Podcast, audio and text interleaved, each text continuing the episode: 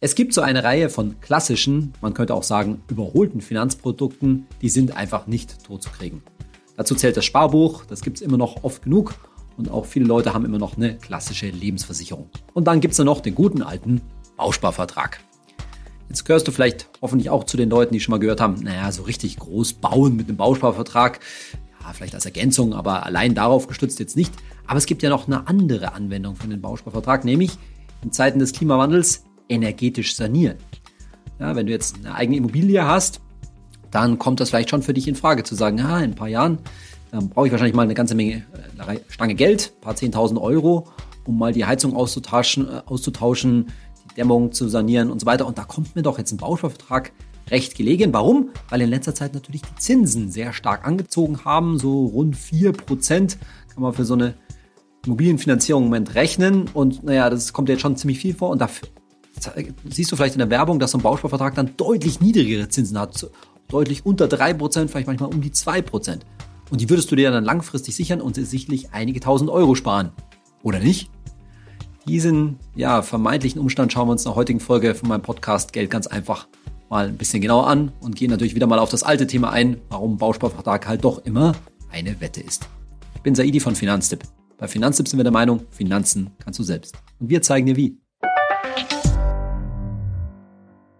Mein Kollege Dirk, Experte für Baufinanzierung aus unserer Redaktion, erinnert uns immer wieder gern daran, dass ein Bausparvertrag ein Push-Produkt ist, wie er sagt. Und mit Push-Produkt meint er eben ein Produkt, das vor allen Dingen verkauft und nicht so sehr gekauft wird. Heißt, das ist so ein Produkt, bei dem du gerne ja vielleicht auf eine Werbung hereinfallen könntest. Und da wird irgendwas geredet davon, ja, eben die Zinsen steigen und dass so ein Bausparvertrag dann eben total niedrige Zinsen um gut ein Prozent, vielleicht sogar 1,5 Prozent unter dem normalen Marktzins anbietet. Also wenn wir jetzt meint, vielleicht eben so einen Zins von vier Prozent auf einen ja, Kredit, Immobilienkredit von 10 oder 15 Jahren Zinsbindung haben, dann findest du wahrscheinlich einen Bausparvertrag, der dir so 2,5, 2,8, 2,9 Prozent zum Beispiel anbietet. Und dann wird dann noch was geredet von einer Wohnungsbauprämie, die man ja noch oben drauf kassiert und dass man das Ganze dann eben so günstig eben für eine energetische Sanierung nutzen kann. Und das ist auch wieder so ein Verkaufsargument, weil man ja den Leuten damit suggeriert, dass sie was für die Umwelt tun, dass sie damit auch Kosten jetzt gerade in Zeiten der Inflation und steigende Energiepreise einsparen kann. Und so bringt man die Dinger dann halt an den Mann. Das Problem ist natürlich, ja, das wäre schon richtig gut, wenn du jetzt zum Beispiel 2,5 oder auch 2,8 Prozent kriegen könntest, wenn du halt einen Kredit genau jetzt brauchst. Und das ist die große Krux, dass nämlich im Grunde genommen in vielen Fällen hier ja Äpfel mit Birnen verglichen werden. Denn natürlich ist das so ein bisschen die Angst, dass in Zukunft die Zinsen eben weiter hoch bleiben und vielleicht sogar noch stärker äh, steigen können. Aber der Punkt ist natürlich, du kriegst diesen Kredit zu, in unserem Beispiel gleich 2,8 Prozent, natürlich nicht jetzt, sondern du kriegst den erst in einigen Jahren, denn erinnern uns an die damalige Folge, Grundlagenfolge zum Thema Bausparvertrag. Naja, das ist halt auch erstmal ein Sparvertrag, wie der Bausparvertrag der Name halt sagt. Das heißt, du musst erstmal eine ganze Weile da reinsparen, bevor du dich dann für dieses Darlehen zu den günstigen Zinsen qualifizierst. Und bis das soweit ist, naja, da kann natürlich am Zinsmarkt so einiges passieren und es muss nicht immer in die gleiche Richtung gehen. Zum Beispiel sind die Zinsen in den letzten Wochen so ein bisschen zurückgekommen von diesem High, von diesen vier Prozent liegen wir jetzt wieder knapp darunter. Aber damit will ich nur sagen, das kann natürlich wieder hochgehen. Ich kann nur sagen, das ist natürlich alles keine Einbahnstraße. Und am Ende, und da wollen wir jetzt mit der folgenden Rechnung gleich mal demonstrieren, geht es immer darum, dass ja im Bausparvertrag eine Wette ist oder auch eine Versicherung, eine Absicherung nämlich tatsächlich. Das ist nämlich ungefähr das Gleiche. Du wettest damit, du sicherst dich damit ab, dass du in den Bausparvertrag einzahlst, dass du später diese niedrigen Zinsen bekommst. Und das lohnt sich nur, wenn in Zukunft, Achtung, die Zinsen höher sind als heute. Wie jetzt noch höher? Ja, tatsächlich noch höher. Und das haben wir jetzt mal für dich durchgerechnet. Vielleicht bist du jetzt ein bisschen verwirrt. Du denkst dir, ah, das ist jetzt aber irgendwie kompliziert. Also was, ich zahle da erst ein und dann bekomme ich später einen günstigen Zins und wie ist das mit der Bonusbauprämie? Naja, an all dem merkst du, dass so ein Bausparvertrag ein ziemlich komplexes Produkt ist. Und dafür, dass er so verbreitet ist, ist es eigentlich überraschend, dass es immer so gut geht. Aber es kommt halt daher, dass vielleicht dir, vielleicht vielen anderen Leuten eben alles, was an Immobilie angeht, dann eben als so eine sichere Bank gilt. Und wenn man da eben günstige Zinsen drauf kassiert, dann ist das schon mal die halbe Miete. Aber so einfach ist es halt nicht. Das Wichtigste, was du dir mal wieder in Erinnerung rufen musst, ist, dass eben so ein Bausparvertrag ja ein Kombiprodukt, ein Koppelprodukt aus einem Sparvertrag und einem Darlehen ist und damit auch aus zwei Phasen besteht, nämlich einer Sparphase und dann einer Darlehensphase. Und letztendlich ist es immer so, dass die Banken dir natürlich in dem Sinne nie etwas schenken, die Bausparkassen genauso wenig. Das heißt, diese günstigen Zinsen, die kommen natürlich irgendwo her und die kommen woher? Na, aus der ersten Phase. Die relativ günstige Darlehensphase. Später bezahlst du letztendlich mit der Sparphase am Anfang. Und der Witz ist nämlich, worüber niemand redet, ist, dass die Sparzinsen, also dass die Zinsen, die du auf das Eingezahlte kriegst in so einem Bausparvertrag, nach wie vor total niedrig sind. Die liegen so auf ja, deutlich unter Tagesgeldniveau, in vielen Fällen unter 0,1 Prozent. Das heißt, da haben die Bausparverkassen eben noch nicht nachgezogen und damit können sie sich letztendlich auch leisten, hinten raus die günstigen Darlehens, die günstigen Kreditzinsen zu bezahlen. Und letztendlich, das werde ich dir jetzt gleich nochmal vorrechnen, ist der Witz halt, wenn du erstmal ja etliche Jahre zu praktisch Nullzinsen in so einen Bausparvertrag einzahlst, dann hast du Zinsen weggegeben, dann hast du, wie man so schön im ökonomisch Deutsch sagt, Opportunitätskosten gehabt. Das heißt, du hast Geld weggegeben, das du andererseits ja mit anderen Sparanlagen verdienen hättest äh, können und damit ja lohnen sich dann hinten raus in den meisten Fällen die günstigen Zinsen nicht. Und dann gibt's da noch einen großen Equalizer, einen großen Joker sozusagen, nämlich Förderung für energetisches Sanieren. Mit anderen Worten, günstige Kredite für energetisches Sanieren. Äh, und wie ist es da mit Bausparverträgen? Da kommen wir gleich drauf. So, hier unser Beispiel, das wir für dich durchgerechnet haben. Wir nehmen mal an, dass du für eine energetische Sanierung in acht Jahren, weil vorher ist es einfach nicht realistisch, 50.000 Euro brauchst. Jetzt sagst du vielleicht im ersten Moment, na ja, also in acht Jahren, das ist ganz schön unabsehbar und 50.000 Euro, ja, die habe ich vielleicht schon vorher zusammen. Naja, gut für dich, dann brauchst du natürlich auch keinen Kredit und dann kommt ein Bausparvertrag erst recht nicht in Frage. Also das ist schon mal ganz klar. Wenn du dir das ja schlichtweg einfach so leisten kannst, dann ist es immer günstig, ja, das natürlich zu machen, ohne einen Kredit aufzunehmen, weil dann kannst du dir schlichtweg die Zinsen sparen. Sondern wir gehen jetzt mal von dem Fall aus, dass jemand halt eben das Geld nicht hat, weiß aber, ja, das wird sich schon lohnen, weil zum Beispiel die Heizung einfach alt ist und die Dämmung auch nicht so gut und ja, das sollte man eben bei den heutigen Energiekosten dann mal machen und dafür braucht er eben Geld. Und vor acht Jahren 50.000 Euro nicht realistisch. So. Und jetzt macht er dafür einen Bausparvertrag. Und zwar sich so eine Sparrate von 250 Euro im Monat leisten. So, wenn man jetzt die acht Jahre die 250 Euro im Monat anlegt oder an, einzahlt, dann sind schon mal 24.000 Euro. Also grob die halbe Miete. Und genauso ist es natürlich auch bei einem Bausparvertrag. Bei dem musst du immer so grob die Hälfte, meistens, manchmal nur 40 Prozent, mal 50 Prozent von dem Geld, was du insgesamt brauchst, also hier von den 50.000 Euro, an Einzahlung leisten, um dann eben die andere Hälfte als vergünstigten, günstigen Kredit zu bekommen. Hm, okay. So, jetzt kommt schon mal der erste Hammer das weißt du vielleicht sogar, dass so ein Bausparvertrag eine Abschlussgebühr kostet. Und zwar diese Abschlussgebühr liegt so zwischen typischerweise 1 bis 1,6 Prozent von der Bausparsumme. Also die Bausparsumme sind eben die 50.000 Euro hier. So, das sind einfach schon mal 500 bis 800 Euro, die sind am Anfang einfach mal weg. Kosten weg. Und das ist schon klar, das musst du sozusagen quasi über den Rest der Laufzeit erst wieder verdienen, in Anführungszeichen, verdienen darüber, dass du weniger Zinsen zahlst, dass sich das dann gelohnt hat. Dann gibt es auch eine jährliche Servicegebühr bei so einem Bausparvertrag, die fällt jetzt nicht so ins, ins Gewicht. Das sind so vielleicht so 12 oder 18 Euro im, im Jahr. Und dann kommt eben der Punkt, dass auf diese 250 Euro im Monat, die du jetzt da über acht Jahre einzahlst, kaum Zinsen bekommst. In dem konkreten Fall, der uns hier vorliegt, konkretes Angebot, sind es wirklich nur 0,01 Prozent pro Jahr. Das ist, kannst du wirklich völlig vergessen, das sind irgendwie 10 Euro äh, im Jahr. Völlig uninteressant. Und dann kommt noch so ein Verkaufsargument, mit dem die Bausparkassen immer gerne noch winken, so auf den Broschüren, das ist die berühmte Wohnungsbauprämie. So, diese Wohnungsbauprämie, die macht für jüngere Leute total viel Sinn. Das sind so maximal 70 Euro im Jahr. Dafür musst du auch ein bisschen ordentlich einzahlen. Und wenn du unter 25 bist, dann kannst du die in vielen Fällen auch kassieren, so einen Bausparvertrag rein und kannst dann eine nette ja, Zusatzförderung sozusagen kassieren, hast einen netten Sparvertrag. Klammer auf, natürlich kann es sich für einen jungen Menschen auch mehr lohnen oder mehr Sinn machen, schon langfristig für die Altersvorsorge und Vermögensaufbau zu sparen und jetzt anstatt, sage ich mal, 40 Euro in den Bausparvertrag, 40 Euro, wenn man sich das als Azubi zum Beispiel leisten kann, in den ETF-Sparplan einzuzahlen, auf den es ja keine Förderung gibt, aber auf den es natürlich langfristig auch deutlich mehr Rendite gibt. Aber das ist ein bisschen Äpfel mit Birnen verglichen. letztendlich diese Wohnungsbauprämie eben ja für jüngere Menschen und dann für Geringverdiener, denn um das zu bekommen, darf dein steuerliches Einkommen jetzt als Single nicht mehr als 35.000 äh, Euro pro Jahr liegen. Das steuerliche Einkommen. Und da kommen dann halt nicht so viele Leute hin. Klar, ein gewisser Teil, ein gewisser Teil schon, aber es ist nicht so, nicht so einfach. Und ich behaupte jetzt mal, ja, wer jetzt Hauseigentümer ist und über eine energetische Sanierung nachdenkt und so weiter, wird in vielen Fällen nicht in diese Einkommensklasse fallen. Also nochmal, es geht hier nicht darum, den Bausparvertrag grundsätzlich in Grund und Boden zu verdammen.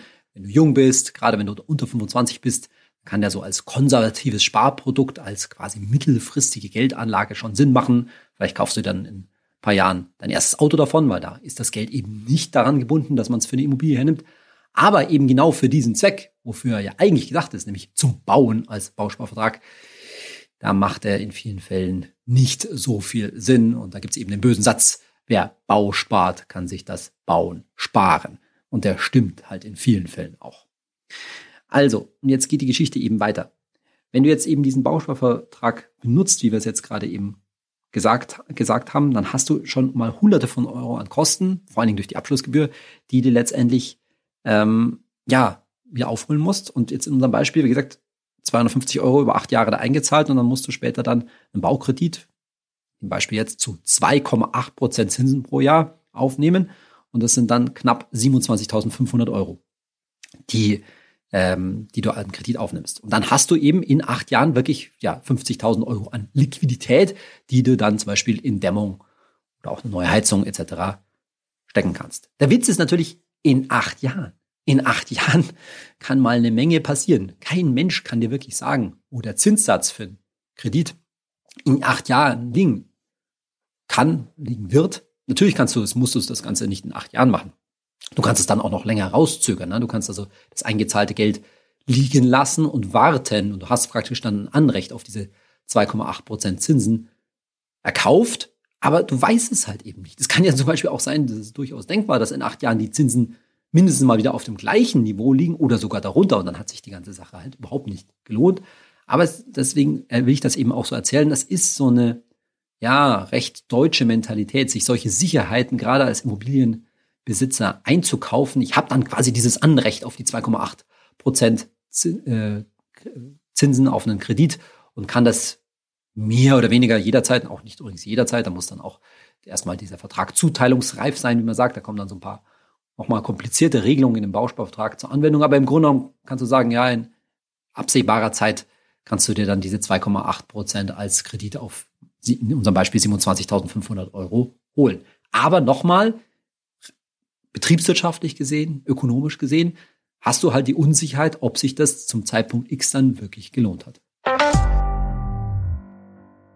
Und jetzt kommen wir mal zur Alternative. Und die wird oft übersehen, denn der, das Druckmittel, gerade bei diesem Push-Produkt, Bausparvertrag, sind ja eben die günstigen Darlehenszinsen, die günstigen Kreditzinsen.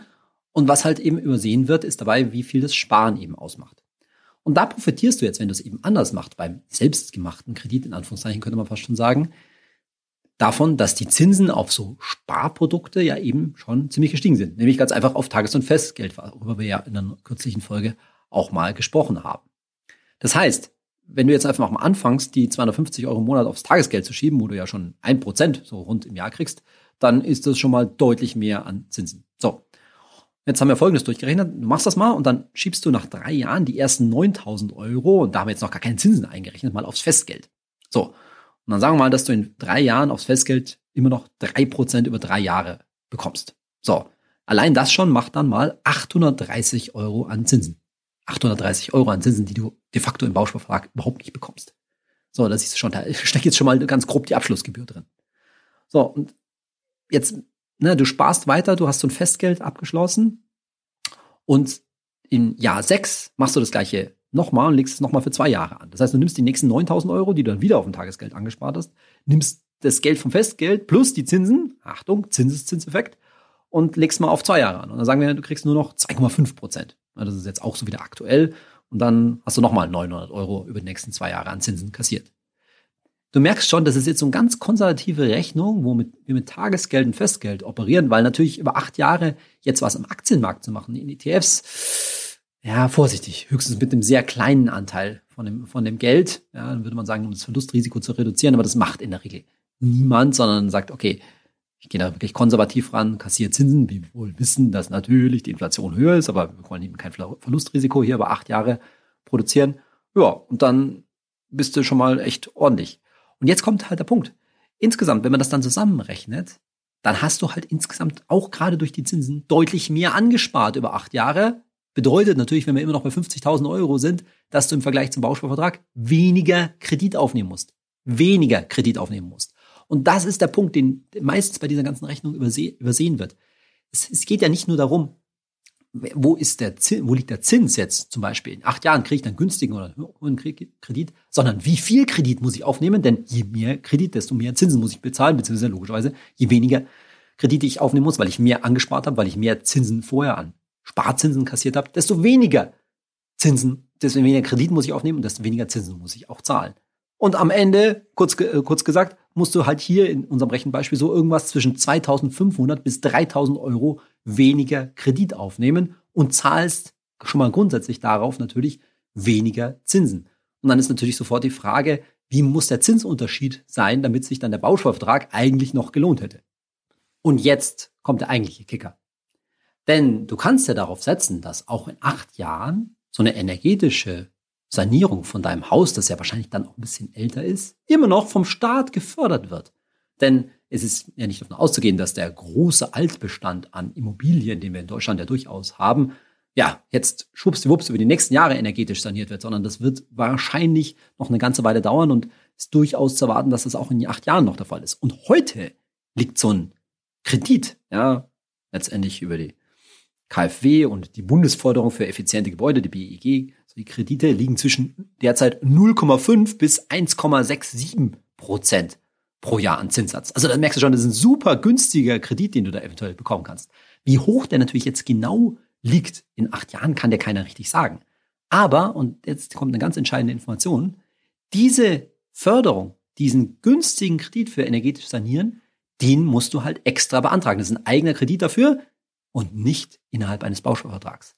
Mit einem Bausparvertrag bekommst du diese Förderung, diesen vergünstigsten Kredit eben nicht. Und das wird dir, glaube ich, in vielen Fällen, ja, von so einer Bausparkasse wahrscheinlich eher nicht äh, gesagt. Da muss man schon zu einem entsprechend ähm, guten Berater gehen, der sich damit auch wirklich auskennt. So, lange Rede, kurzer Sinn. Wir haben es ausgerechnet für unser Beispiel hier. Nach den acht, in den acht Jahren müsste der Marktzins, also das, was man halt üblicherweise jetzt für einen Kredit bekommt, bei, halte ich fest, 6,8 Prozent liegen, damit sich letztendlich unser Bausparvertrag, der ja seine 2,8 Prozent hier anbietet, noch gelohnt hat. 6,8 Prozent. Das ist jetzt übrigens nicht ganz astronomisch, denn das gab es schon mal vor vielen, vielen Jahren, also deutlich vor über 20 äh, Jahren.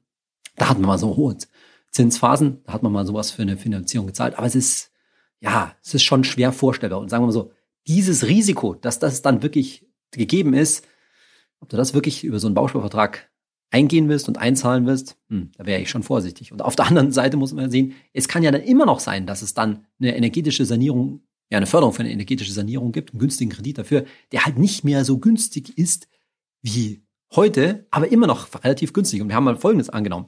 Wenn jetzt tatsächlich der Marktzins da bei 6,8 Prozent liegen würde und der förder geförderte Kredit drei Prozentpunkte drunter, also 3,8 Prozent, dann würdest du im Vergleich zum Bausparvertrag immer noch 2000 Euro.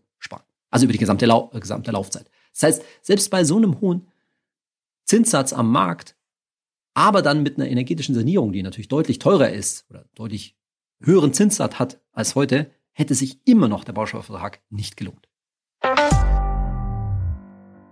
In unserer Kategorie Hey Saidi haben ich zur letzten Folge, wo es um die Zinsjagd gibt, sehr viele Fragen zum Thema Macht ein Bausparvertrag noch Sinn bekommen? Und ich glaube, die haben wir zumindest ansatzweise mit der heutigen Folge jetzt beantwortet. Aber es gab noch eine weitere, es gab viele Fragen, aber noch eine sehr interessante, auch von G. Sascha auf Instagram. Er fragt, Sondertilgung Hauskredit mit 1,1 Prozent oder zur späteren Tilgung in Festgeld mit 2,5 Prozent anlegen. Und das ist ein total guter Hinweis von ihm. Bisher haben wir immer gesagt, naja, entweder war so ein bisschen die Alternative, entweder tilgen und sich damit Zinsen sparen. Das ist dann eine sichere Geldanlage, abgesehen davon, dass man natürlich die Schuldenlast reduziert. Oder irgendwie langfristig in ETF investieren und dann hast du eine unsichere Rendite und vielleicht aber langfristig eben eine höhere. Jetzt ist es aber tatsächlich so, dass man hier jetzt schon ja die steigenden Zinsen sich als ja, Immobilienbesitzer zunutze machen kann, gerade dann, wenn du nämlich noch einen günstigen Kredit, wie Sascha eben hat, nämlich 1,1 Prozent, aber tatsächlich auf so ein Festgeld, in seinem Beispiel jetzt wahrscheinlich für zwei Jahre, 2,5 Prozent bekommen kann, denn dann lohnt sich die ganze Geschichte. Ganz klar.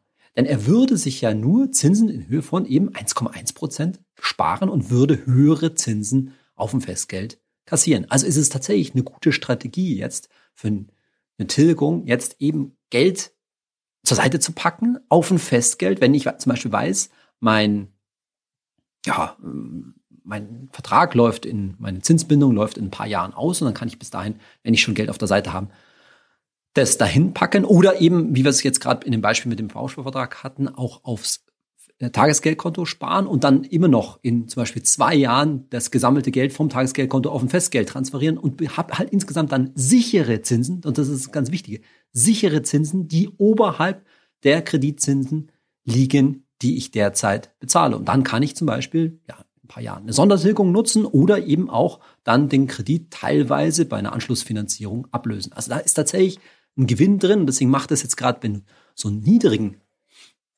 so einen niedrigen Zinssatz von rund ein Prozent auf dein Darlehen hast, macht es dann tatsächlich nicht so viel Sinn abzubezahlen, sondern lieber nebenher ja zu höheren Zinsen eben auf ein Festgeld, wenn du schon was auf der Seite hast, zu sparen und dann hast du eine Zinsdifferenz von meinetwegen ein oder 1,5 Prozentpunkten und hast damit ein bisschen Gewinn gemacht. Und der entscheidende Punkt ist, das sind halt sichere Zinsen, die du zum einen auf dem Festgeld kassierst, zum anderen auf dem Kredit zahlen, zahlen musst und dann macht das total viel Sinn. Mit unserer heutigen Folge zum Bausparvertrag, glaube ich, habe ich mal wieder so ein Kapitel dran gehängt, dass es halt ja gerade am Finanzmarkt, gerade bei Banken und Versicherungen und in dem Fall Bausparkassen nichts geschenkt gibt. Das heißt, so ein verlockendes Geschenk in Anführungszeichen wie günstige Zinsen, das holen die sich halt an anderer Stelle rein und da über, hier in dem Fall über so eine Ansparphase, die dich letztendlich ziemlich viel Geld kostet. Und es zeigt auch wieder, dass unser Ansatz bei Finanztipp, nämlich Geld einfach selbst machen und Gelddinge einfach machen, in vielen Fällen auch die bessere ist. Denn einen Punkt haben wir noch gar nicht beleuchtet, wenn du das alles selbst ansparst, jetzt zuerst mit Tagesgeld, dann mit Festgeld und so weiter, dann bist du natürlich total flexibel. Du kannst auch jederzeit zwischendrin mal finanzieren und bist nicht daran gebunden, dass dein Bausparvertrag dann hoffentlich irgendwann endlich mal so voll ist, dass du das günstige Darlehen aufnehmen kannst. Du hast das Geld einfach bei dir, kassierst Zinsen und kannst letztendlich von Jahr zu Jahr selbst neu entscheiden und vor allen Dingen auch schon früher sanieren, wenn du nämlich auf andere Weise zum Beispiel an zusätzliches Geld kommst oder wenn zum Beispiel die Zinsen wieder sinken und du ein günstiges Darlehen aufnehmen kannst. Das heißt, auch an der Stelle zahlt sich so eine ja, einfache Geldanlage zum selbermachen, bestehend aus Tagesgeld und Festgeld in dem Fall und nebenher natürlich läuft noch hoffentlich dein Aktien-ETF für deine Altersvorsorge weiter, zahlt sich auch an der Stelle wieder aus. Ich hoffe, das waren jetzt nicht zu viele Zahlen und ich glaube, das Prinzip ist ja hoffentlich klar geworden und vertraue doch darauf, dass du in vielen Fällen ja deine Geldanlage und auch deine Kreditgeschäfte zum jeweils gegebenen Zeitpunkt selbst gestalten kannst und musst nicht dafür teure Absicherungen, die dann noch in Verkleidung so eines guten alten Bausparvertrags einhergehen, dass du die gar nicht erst brauchst. In diesem Sinne freue ich mich, wenn du bei der nächsten Folge auch wieder mit dabei bist und da lass mir doch eine gute Bewertung für meinen Podcast, egal wo du ihn downloadst oder streamst. Bis nächste Woche, dein Saidi.